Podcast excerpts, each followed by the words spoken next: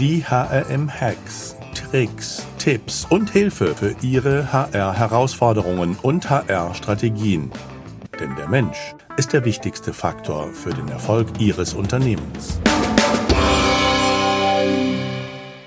Glück auf und herzlich willkommen zu den heutigen HRM-Hacks. Präsentiert von Complete, eurem HR-Softwarepartner für Recruiting und Workforce Management. Unter hm.de slash Unternehmen slash Complete könnt ihr mehr über Complete erfahren. Herzlichen Dank für eure Unterstützung. Mein Name ist Alexander Petsch, ich bin Gründer des HRM-Instituts, Ihr Gastgeber. Unser heutiger HRM-Hack ist Dirk Hahn, unser Gast. Und wir sprechen zusammen über das Thema Strategieumsetzung aus CEO-Perspektive, natürlich unter Einbindung der HR-Rolle oder HR-Abteilung. Dirk Hahn ist CEO von Hayes. Ich persönlich kenne Dirk schon etliche Jahre und muss sagen, dass Dirk eine ungewöhnliche und beeindruckende Karriere in der HR-Branche vollzogen hat. Und das ging sicher nicht ohne eine starke strategische Umsetzungskompetenz. Der Kahn ist vor 24 Jahren bei Hayes, damals noch Ascena IT AG, ich glaube mit einer einstelligen oder maximal knapp zweistelligen Personalnummer als Rookie von der Uni gestartet und nun seit etlichen Jahren im Vorstand und äh, seit anderthalb Jahren CEO von Hayes. Abgesehen davon spielt Dirk meist besser Tennis als ich und fährt, was noch gemeiner ist, etwas besser Ski. Ich freue mich jedenfalls heute, Dirk Hahn bei uns zu haben. Herzlich willkommen, Dirk. Sascha, vielen Dank, freue mich auch. Ja, wir haben ja, glaube ich, beide in unseren Rollen bewegte anderthalb Jahre, jetzt gerade auch vor den, ja, der so langsam hoffentlich auslaufenden äh, Covid-Pandemie hinter uns. Wie war denn das für dich oder für euch? War Covid ein Change-Treiber für eure Strategie und für eure Ausrichtung? Naja, also als, als ich war gerade mal zweieinhalb Monate CEO und hatte natürlich auch einen Gameplan für die ersten 100 Tage, wie jeder wahrscheinlich hat. Und dann kam Covid und da habe ich gedacht, ich habe ja echt ein super Timing. Aber ähm, und war erst mal gedacht, naja, war bedingt begeistert. Aber jetzt so im Nachhinein war das zumindest mal für unser Business wahrscheinlich das Beste, was uns passieren konnte, neben den ganzen persönlichen Dramen. Und das, das, das möchte ich natürlich nicht, nicht in den Vordergrund stellen, das ist ja klar. Aber rein beruflich für Hayes würde ich mal sagen, war das wirklich die beste Zeit. Wir haben am meisten gelernt und ich bin schon seit über 20 Jahren im Business, aber wir hatten noch nie so viel Veränderungswille, Druckwille wie, wie in den letzten anderthalb Jahren. Und wir haben so viele Sachen verändert und so viele Sachen gelernt. Und für uns war das wirklich eine eine, eine, eine ganz wichtige und im Endeffekt auch zumindest vom Geschäft her positive Zeit. Also ich kenne nicht viele, die das sagen würden. Also Dirk, du bist wirklich schon ein bisschen so ein Strategie-, Lern- und Umsetzungsjunkie. Dann erzähl mal, wie ihr da rangegangen seid oder wie du da rangehst oder so. Das stimmt natürlich. Das war jetzt auch positiv. Also ich meine, im letzten März letzten Jahres, sage ich mal, habe ich schon schlaflose Nächte gehabt, ob es uns dann überhaupt im nächsten Monat noch gibt. Aber relativ schnell sind wir dann, äh, haben wir jeden Stein umgedreht und haben gesagt, okay, was, was müssen wir denn wirklich ändern? Und ich meine, das ist sicher nichts Besonderes. Äh, das haben viele andere Firmen ja auch geschafft, innerhalb kürzester Zeit alle Leute nach Hause geschickt zum Remote-Arbeiten und so. Das war ja eher das Operative. Und dann haben wir sicher ein paar Wochen, ein paar Monate gebraucht, um uns ein bisschen zu sortieren. Wir haben nur die wichtigsten Dinge, die wirklich überlebensnotwendig waren, auch angepackt und geändert. Also von der Technologie erstmal für alle Mitarbeiter Notebooks angeschafft. Das war ja für uns, wir haben zwar viele Leute, die immer mal wieder remote gearbeitet haben, aber dass jetzt zweieinhalbtausend Leute remote arbeiten, da waren wir natürlich auch von der Technologie nicht vorbereitet und haben, haben das mal korrigiert im Endeffekt. Aber wenn es um die Strategie geht, war das eigentlich so, wir haben mal einen Schlachtplan gehabt oder haben gedacht, der passt. Und dann haben wir aber gemerkt, naja, da kommen doch schon ein paar U-Boote hoch und haben, das hat uns eigentlich dann dazu bewogen, wirklich nochmal unseren Strategieprozess, den wir schon seit eigentlich jedes Jahr immer wieder High-Level überarbeiten und alle drei, vier Jahre ähm, praktisch unsere Strategie grundlegend überarbeiten. Und das haben wir jetzt einfach vorgezogen. Und das war wirklich ganz spannend. Wir haben mit einem Zukunftsforscher gearbeitet, der seine Sicht der Welt in den nächsten vier, fünf, sechs, sieben Jahren dargestellt hat aus ganz unterschiedlichen Perspektiven und haben dann in mehreren Strategieworkshops mit dem Senior Management dann praktisch so das Haze des Jahres 2025 dargestellt.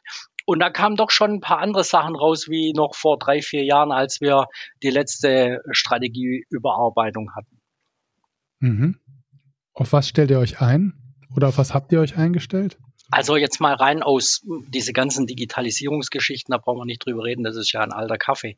Aber ähm, für, für uns eher nochmal, also wir gehen zum Beispiel davon aus, dass es im Jahr 2025 gar keine Stellenanzeigen mehr gibt, sondern wir gehen davon aus, dass die Firmen sich bei den Mitarbeitern bewerben werden. Das ist nur so ein Aspekt und das muss man sich mal so auf der Zunge zergehen lassen. Das stellt natürlich den ganzen Ablauf, die ganze Weltanschauung ziemlich auf den Kopf und das zeigt nochmal, dass die Mitarbeiter wichtig, die sind schon immer wichtig, aber ich glaube, dass sich das noch gewaltig drehen wird in den nächsten drei, vier Jahren. Und da muss sich jedes Unternehmen natürlich schon Gedanken machen, was kann ich denn den Mitarbeitern bieten? Also ein Vorstellungsgespräch nicht mehr fragen, was kannst du, sondern eher sagen, was kann Hayes, so dass er dann gewillt ist oder sie gewillt ist, dann bei uns so einzusteigen. Mhm. Und welche, welche Rolle spielt HR dabei? Also das äh, vielleicht mal so vorweg. Ich meine, klar, das, das Thema People ist natürlich jetzt mal, sagt ja schon der Name, mal ganz wichtig. Die People and Culture Truppe bei uns, beziehungsweise spielen da natürlich eine entscheidende Rolle. Aber was wir auch umgestellt haben, im Endeffekt, dass wir sagen, wir brauchen, und das ist auch das, wo, woran wir ganz glauben, dass wir im Endeffekt zwei Betriebssysteme brauchen im, im Unternehmen. Eins, wo wir sagen, das ist die klassische hierarchische Struktur, auch mit Funktionsbereichen Sales, Backoffice, HR klar. Aber dass wir diese neuen innovativen Themen, äh, die die wirklich Haze verändern, die wollen wir in Zukunft viel mehr über interdisziplinäre Teams treiben. Und da sind natürlich, spielt natürlich HR für alle Themen, die mit Mitarbeitern zu tun haben, sind die zwar im Lead, aber es ist nicht so wie, wie in der Vergangenheit, dass das HR sagt, so geht's und so machen wir's und rollt es dann praktisch über die Organisation aus. Das haben wir auch sehr gute Erfahrungen die letzten Monate schon gesammelt.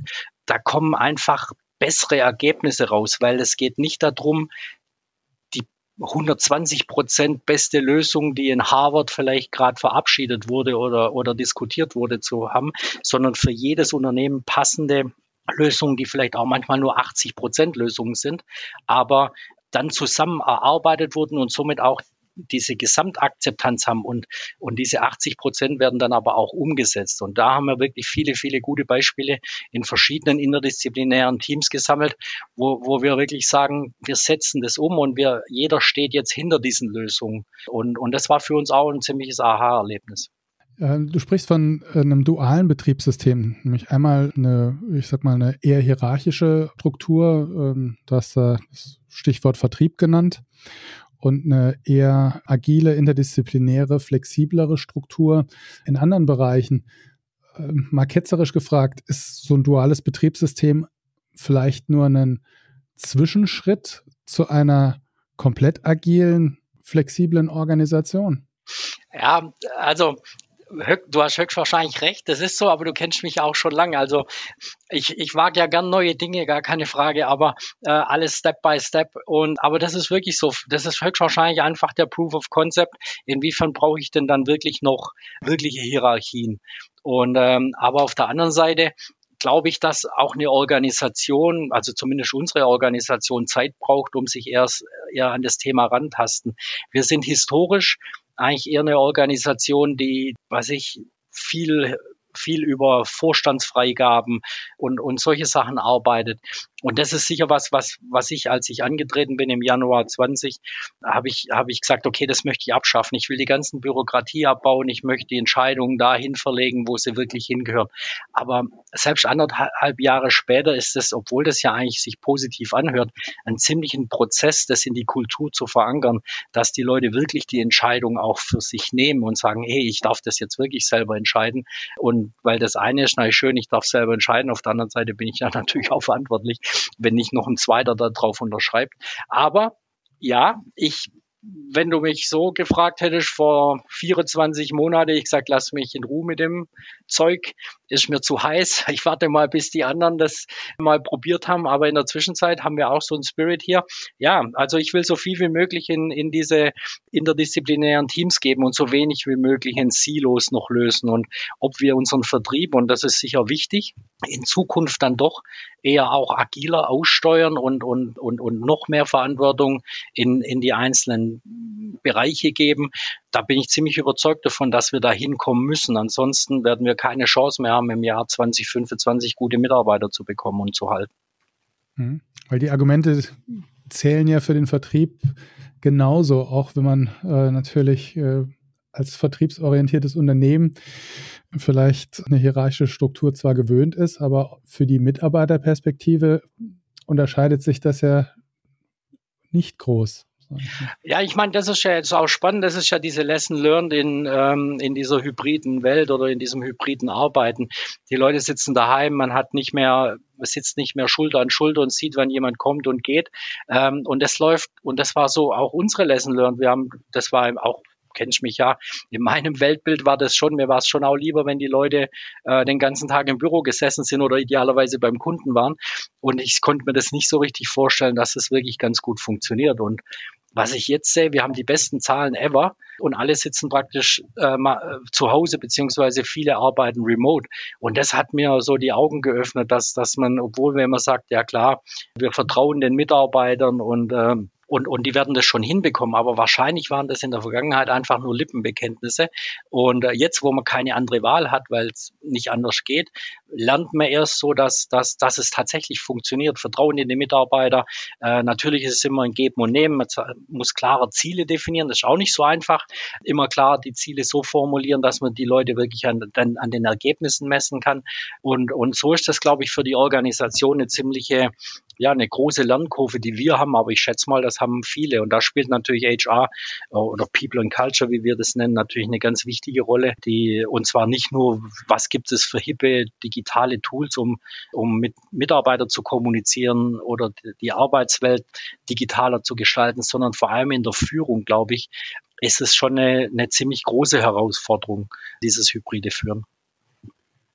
Jetzt ist ja unser Thema HRM-Hacks, sozusagen Tipps und Tricks für HR. Was bedeutet das denn für dich oder was für Tipps und Tricks würdest du denn daraus ableiten, wenn man mal, ja, zum einen das Thema äh, Strategieumsetzung sich anschaut? Also vielleicht weiß gar nicht, ob das zwangsläufig nur Strategieumsetzung ist, sondern für, für mich ist, ist wichtig, dass jeder Fachbereich und so, ob das, das gilt natürlich auch für HR, sich öffnet und sagt, okay, ich bin der Fachmann, die Fachfrau für, für HR-Themen, ganz klar. Aber ich bin nicht derjenige, der praktisch jetzt hier die Lösung allein zaubern muss, sondern ähm, ich glaube, das ist wichtig, dass man sich öffnet und eher viel fragt, zuhört, was will die Organisation, was, was ist wirklich, welches Problem möchte, muss denn überhaupt gelöst werden oder soll gelöst werden? Und das dann halt in der Zusammenarbeit mit den Stakeholdern, die, die da wirklich so dicht wie möglich dran sind, also eher nicht immer nur mit dem Senior Management reden, sondern wirklich mit den Leuten, die nachher das Tool oder das, was es zu lösen gibt, auch wirklich umsetzen müssen. Und das ist so für uns zumindest, also meine Lesson learned, je, je, je besser die Leute zusammenarbeiten und die Problemstellungen auch diskutieren, verschiedene Sichtweisen reinkriegen.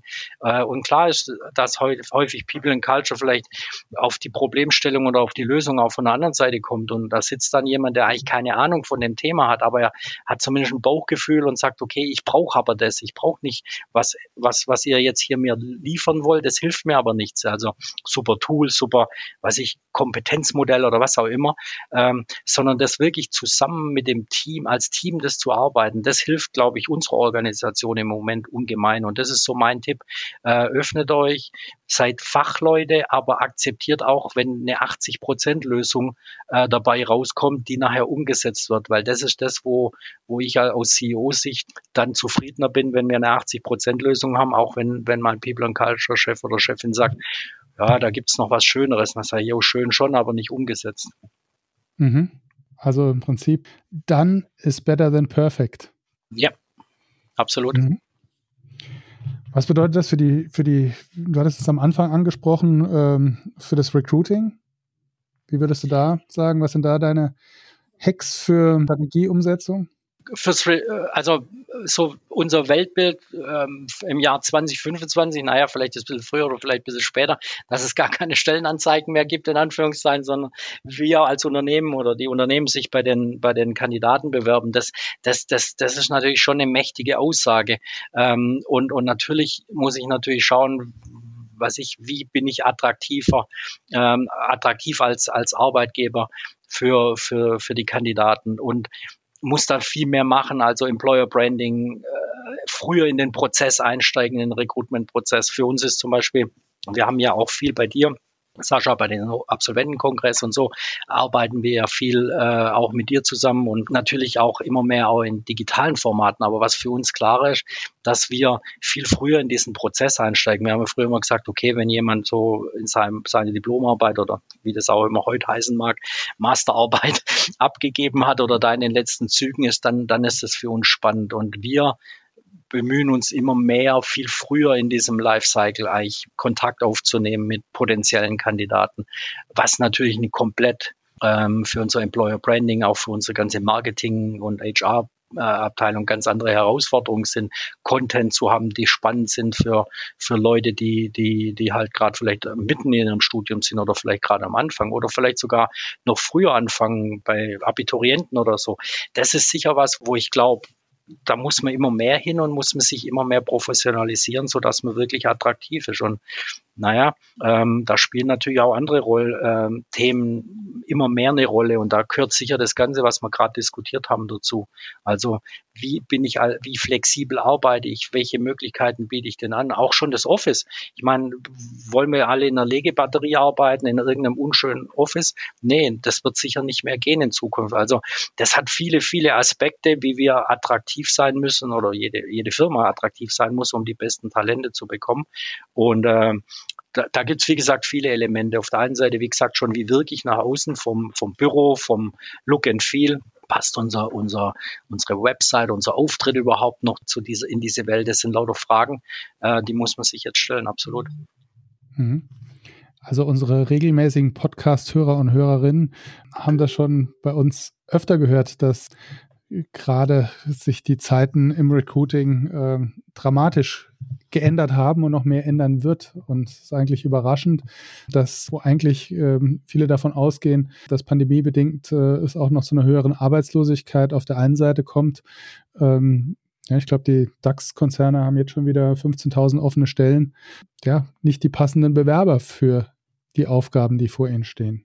Ja, dazu, das ist auch ganz spannend, äh, was du gerade sagst. Wir, wir arbeiten gerade an, einem digitalen Geschäftsmodell und haben da dazu ähm, um, um das konkreter einzuschränken und, und, und äh, Lesson Learned haben wirklich so Befragungen gemacht, äh, Studien gemacht, was erwarten Kandidaten und was, was, was erwarten Kunden, mit was sind sie denn in diesem Recruitment-Prozess nicht so zufrieden. Das ist jetzt zwar eher auf das Freelancing-Model bezogen, aber ich glaube, das passt auch ganz gut ähm, auf, auf die Festanstellung.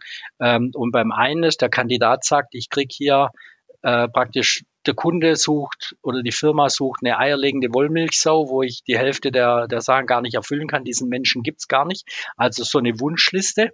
Und ansonsten sind die Reaktionszeiten zu langsam. Also das dauert mir alles zu lange in dem Prozess und ich fühle mich da äh, praktisch eher so nicht richtig betreut auf, äh, in diesem Prozess. Und auf der anderen Seite, die Kunden sagen, naja, Geschwindigkeit interessiert mich eigentlich gar nicht so, das passt so. Und ansonsten kriege ich aber nicht so richtig die Kandidaten auf das, was ich suche. Oh Wunder, wenn ich so eine, so eine Wishlist habe, die unrealistisch ist und mich äh, auf die Geschwindigkeit uninteressant ist und der Kandidat genau das Gegenteil sagt. Also da ist ein riesiges Mismatch drin noch äh, in diesem Markt. Und da wollen wir zumindest helfen, um das auszulösen bei Hayes, klar.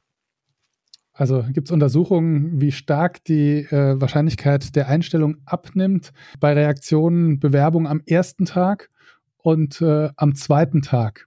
Das ist schon gigantisch. Also ja, und aus Unternehmenssicht ganz oft macht es jetzt überhaupt keinen Unterschied, ob ich jetzt eine Bewerbung am ersten oder am zweiten Tag äh, bearbeite. Aber aus Kandidatensicht ist das äh, was völlig anderes.